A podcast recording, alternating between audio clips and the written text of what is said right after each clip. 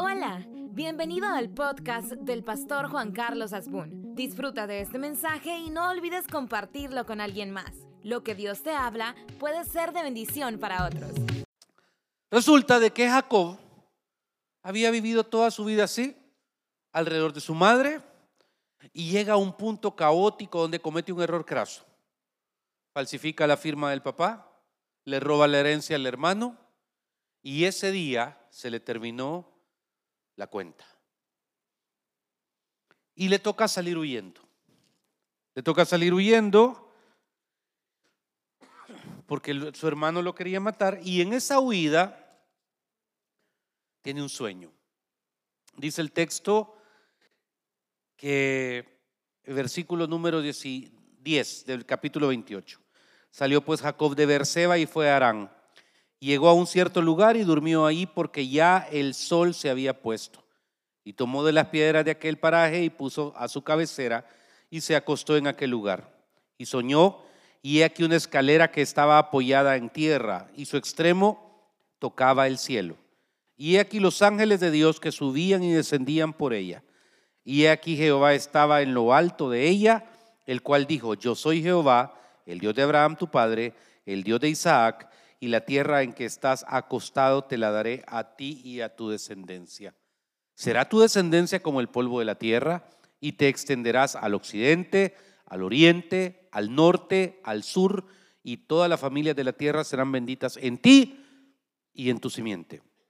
He aquí, yo estoy contigo, te guardaré por donde quiera que fueres y volveré a traerte a esta tierra porque no te dejaré hasta que haya hecho lo que te he dicho. Y despertó Jacob de su sueño y dijo, ciertamente Jehová está en este lugar, no lo sabía. Y tuvo miedo y dijo, cuán terrible es este lugar. No es otra cosa que casa de Dios y puerta del cielo. Y se levantó Jacob de mañana y tomó una piedra que había puesto por cabecera y la alzó por señal y derramó aceite encima de ella. Y llamó el nombre de aquel lugar Betel, aunque Luz era el nombre de la ciudad primero. E hizo Jacob voto diciendo, si fuere Dios conmigo y me guardare en este viaje que voy, y me diere pan para comer, vestido para vestir, y si volviere en paz a casa de mi Padre, esta piedra que he puesto hoy por señal será casa de Dios, y de todo lo que me dieres, el diezmo apartaré para ti. Padre, háblenos en esta hora, enséñanos lo que tiene para nosotros, en tu nombre, amén. ¿Se le acabó? Amaneció en cero, empty. Sin embargo, pasó algo espiritual. Y es la primera cosa que quiero rescatar en este momento. Porque normalmente las cosas espirituales hay veces no entran por un oído, Daniel, y no salen por el otro. Pero aquí me estamos observando que aún, aún las personas que pueden parecer menos interesadas en las cosas de Dios tienen la capacidad de captarlas. Porque hay mucha gente que no está interesada aparentemente en las cosas de Dios. Pero hay un momento específico donde las toma. Este no era muy creyente. Es más, Jacob quiere decir usurpador. Era el pícaro. Diga en voz alta pícaro. No, en voz alta. Ok, era el pícaro del barrio. Y de repente en esa picardía aparentemente se las podía todas, todas. ¿Cómo maneja usted lo espiritual? El lugar se llama Betel. Él tiene un sueño y puede decir, pues chica, a saber qué comí anoche, qué horrible ese sueño. Dios está ahí arriba, hay una escalera, ángeles bajan y suben. Pero de repente Él le saca la ventaja. Y si usted es del club de Jacob, ¿ok? que en algún momento está aquí porque pues no sabe por qué, yo sí le voy a contestar por qué está aquí, porque Dios tiene algo por usted, con usted. Y le voy a agregar algo más. Y si no le entra por un oído y le sale por el otro, sino que le saca toda la ventaja posible, Espero que en los próximos minutos Dios le enseñe una hoja de ruta. Porque Jacob le saca una ventaja de oro porque dice, ok, esto es de Dios, voy a hacer algo que se llama un acto profético. Agarra un aceite, lo vierte en la piedra como un testimonio, que llueva, que truena, que pasen vientos, temporadas, el aceite sigue ahí. Tengo una piedra que le derramé aceite hace como cinco años en mi casa, sigue ahí. Todavía se ve manchada. Tengo una puerta donde yo las unjo con aceite de vez en cuando, ahí está todavía. Y cuando la gente llega a saber que hay ahí, y yo en mi mente sé que ahí yo ungí ese lugar con aceite. Entonces, eso quiere decir que a pesar de que las cosas y los tiempos pasen, eso está ahí. Número dos, él le propone a Dios, porque él, sabía que le había regado. Eh, eh, perdón, para los que no son de aquí, la palabra regado, eh, que habían, he did mistake, ¿ok? Él había cometido un error. Y entonces él le hace una petición a Dios. Y es, si vas Dios conmigo en este viaje que voy, a la incertidumbre, ¿ok? Y me dieres pan para comer y vestido para vestir, y me protegieres y volviere en paz a casa de mis padres, el diezmo apartaré para ti. Pero aparentemente, hermano, no es solo que como porque por osmosis las cosas pasan. No soy suscrito al New York Times, pero leo el New York Times seguido porque recibo las, las retroalimentaciones. Y hay un artículo de un Christoph maravilloso alrededor de que el fenómeno más grande en la presente generación dominante en el mundo es la incertidumbre. Esa incertidumbre es no saber qué va a pasar mañana, no saber si voy a triunfar en la vida, no saber si estoy fracasando.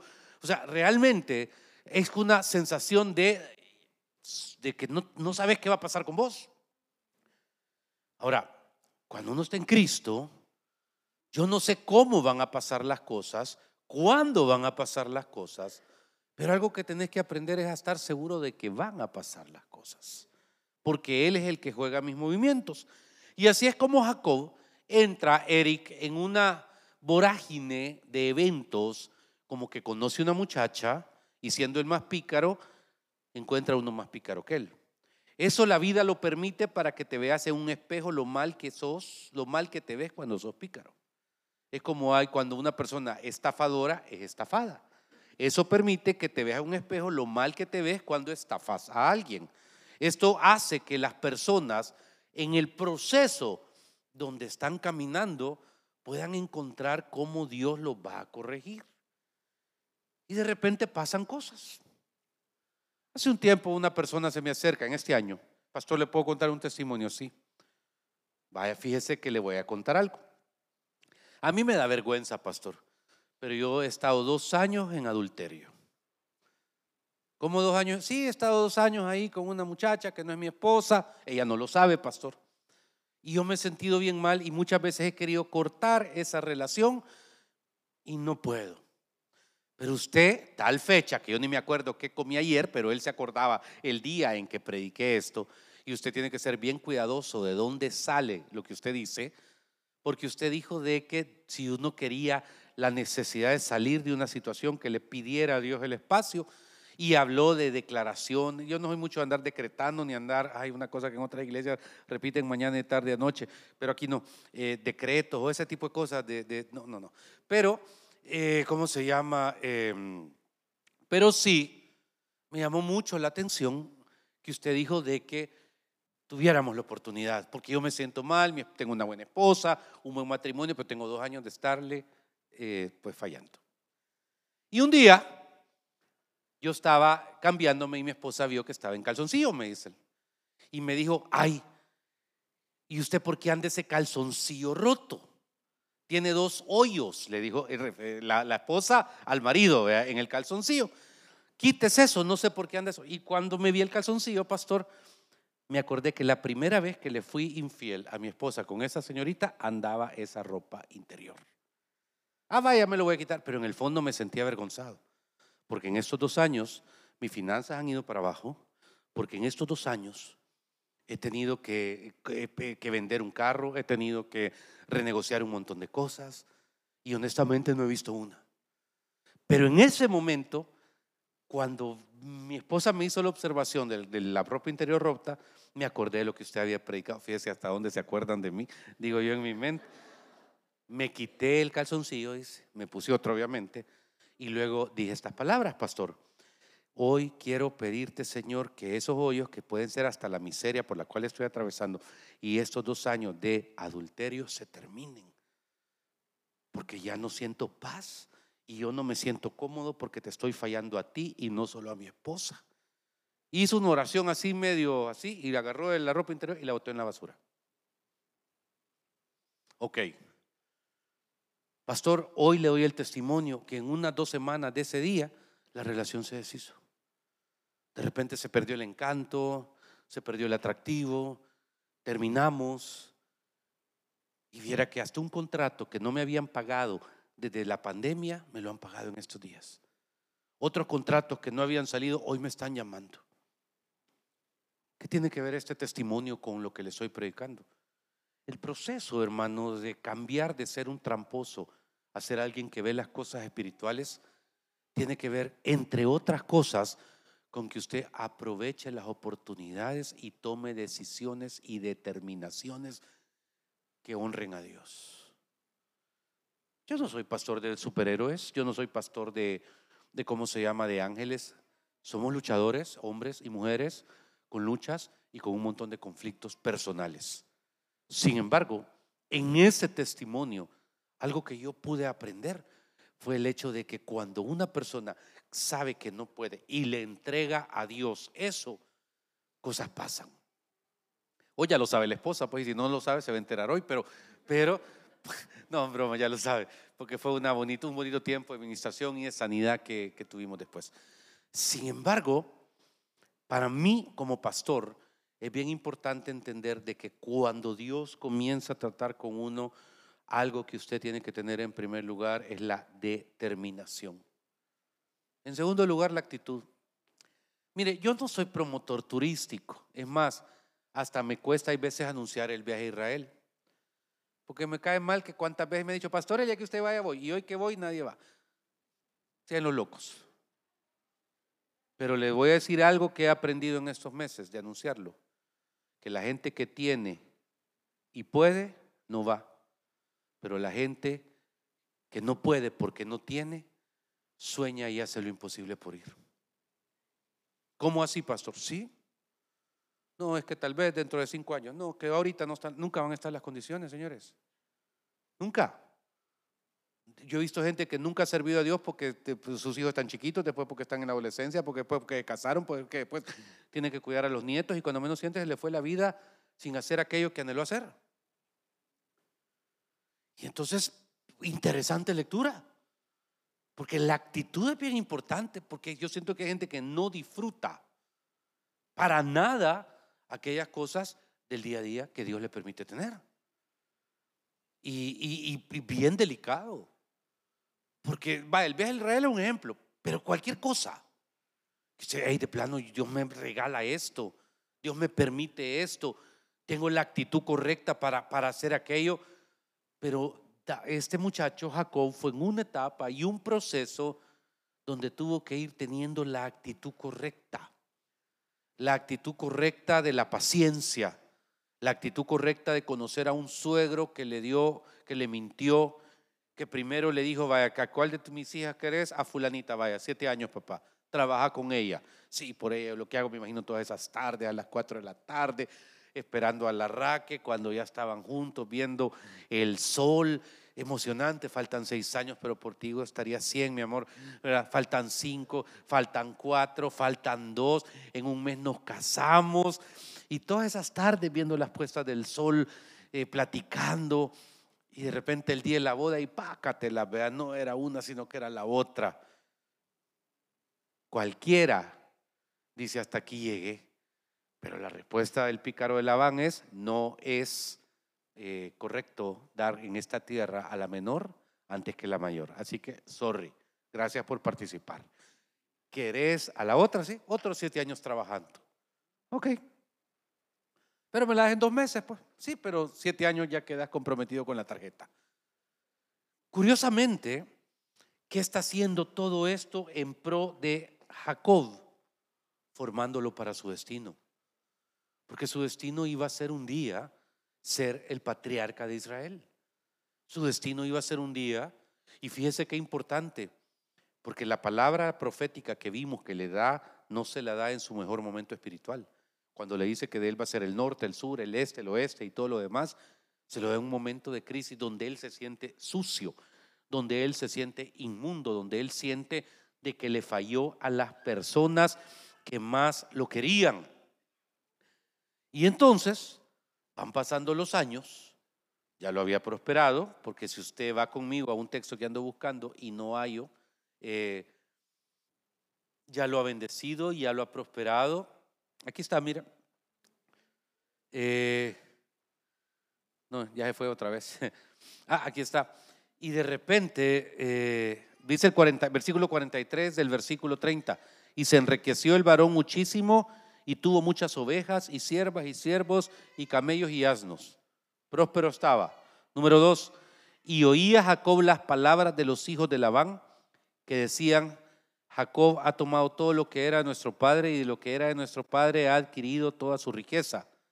Miraba también Jacob el semblante de Labán y veía que no era para él como había sido antes. Y también Jehová dijo a Jacob, vuélvete a la tierra de tus padres y a tu parentela, yo estaré contigo. Hay un día donde lo malo termina o lo difícil termina. El problema es que lo termine yo a mi manera. Hay un día donde uno dice, ok, Dios me da el permiso, Dios me da la salida, Dios me da la opción. Y ese día, después de haberse acordado de aquella piedrita que llenó de aceite en un lugar que se llama Betel, se dio cuenta que Dios le había devuelto todo, pero quedaba una cosa, volver en paz a casa de su padre. Hay peleas que se pelean eh, de una manera, pero hay peleas que hay que aprender a pelearlas de manera espiritual. Y aquí es donde encuentro de que de repente aparece un lugar que se llama Peniel. Porque en ese lugar que se llama Peniel, dice que ya va de regreso y cuando menos siente, su hermano viene contra él, pero él tiene una noche extraña, no de sueño, pelea con un ángel por una bendición. Acuérdese, el primer lugar es Betel, el segundo es Peniel. Y dice el versículo 30, 22 del capítulo 32, y se levantó aquella noche, tomó sus dos mujeres, sus siervas, sus once hijos, pasó el vado de Jacob, los tomó pues e hizo pasar el arroyo a ellos y a todo lo que tenía. Así quedó Jacob solo. Diga en voz alta solo. Ok. Y luchó con él un varón hasta que rayaba el alba. Y cuando el varón vio que no podía con él, tocó el sitio de su encaje de su muslo y se descoyuntó, en buen español le, le, dio calambre, el muslo de Jacob mientras con él luchaba. Y, de, y dijo, déjame porque raya el alba. Y Jacob le respondió, no te dejaré si no me bendices. Y el varón le dijo, ¿cuál es tu nombre? Y él respondió, Jacob. Y el varón dijo, no se dirá más tu nombre Jacob, sino Israel, porque has luchado con Dios y con los hombres y has vencido.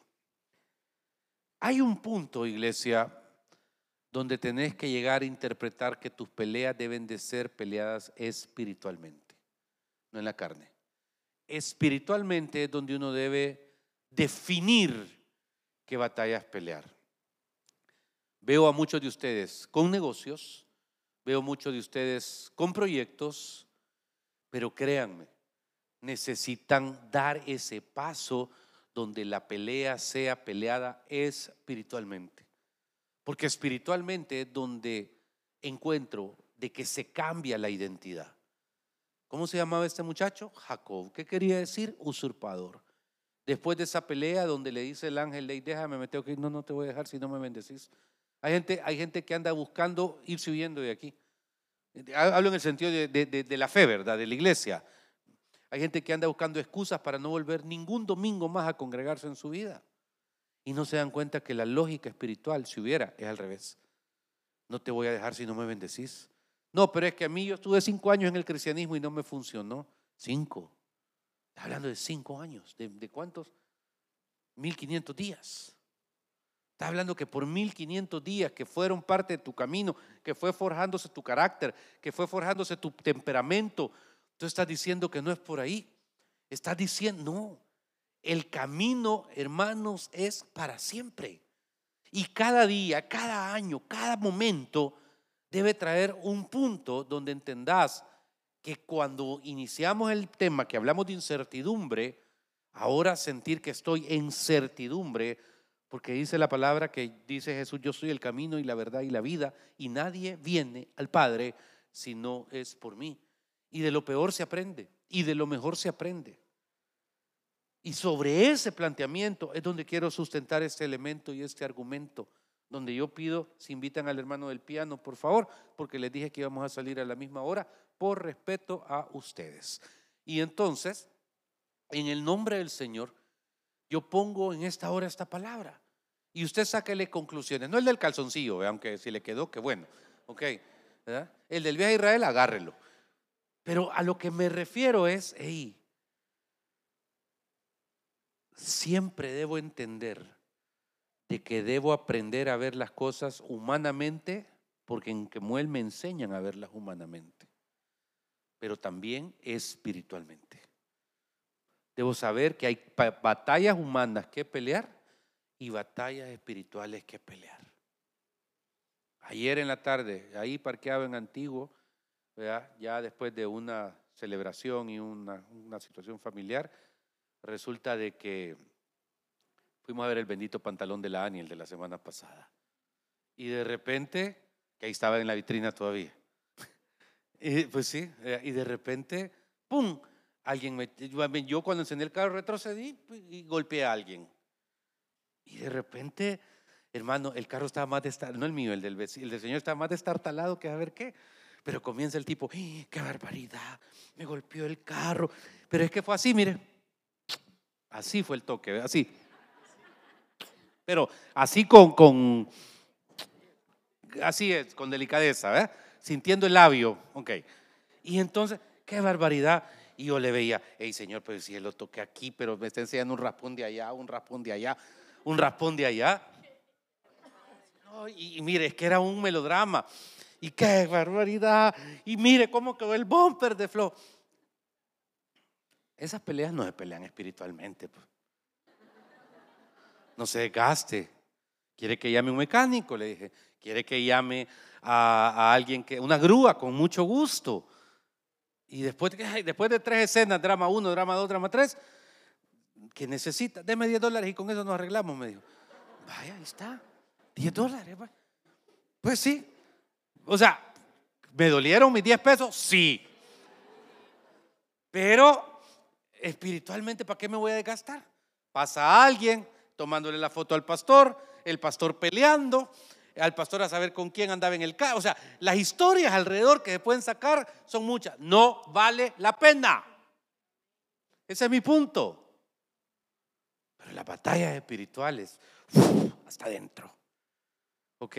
La buena batalla, dice la palabra. Y es donde creo que cada uno de ustedes el día que le diga, ya no será tu nombre Juan, Miguel, Luis, Raquel, Gonzalo, lo que sea, sino que será Israel por cuanto has luchado con Jehová y has vencido. Ese día usted va a decir para atrás, bendito Dios. Cierre sus ojos, iglesia, vamos a orar. Gracias por ser parte de este podcast. Si este mensaje te gustó, lo puedes compartir en tus redes sociales y suscribirte. Dios te bendiga.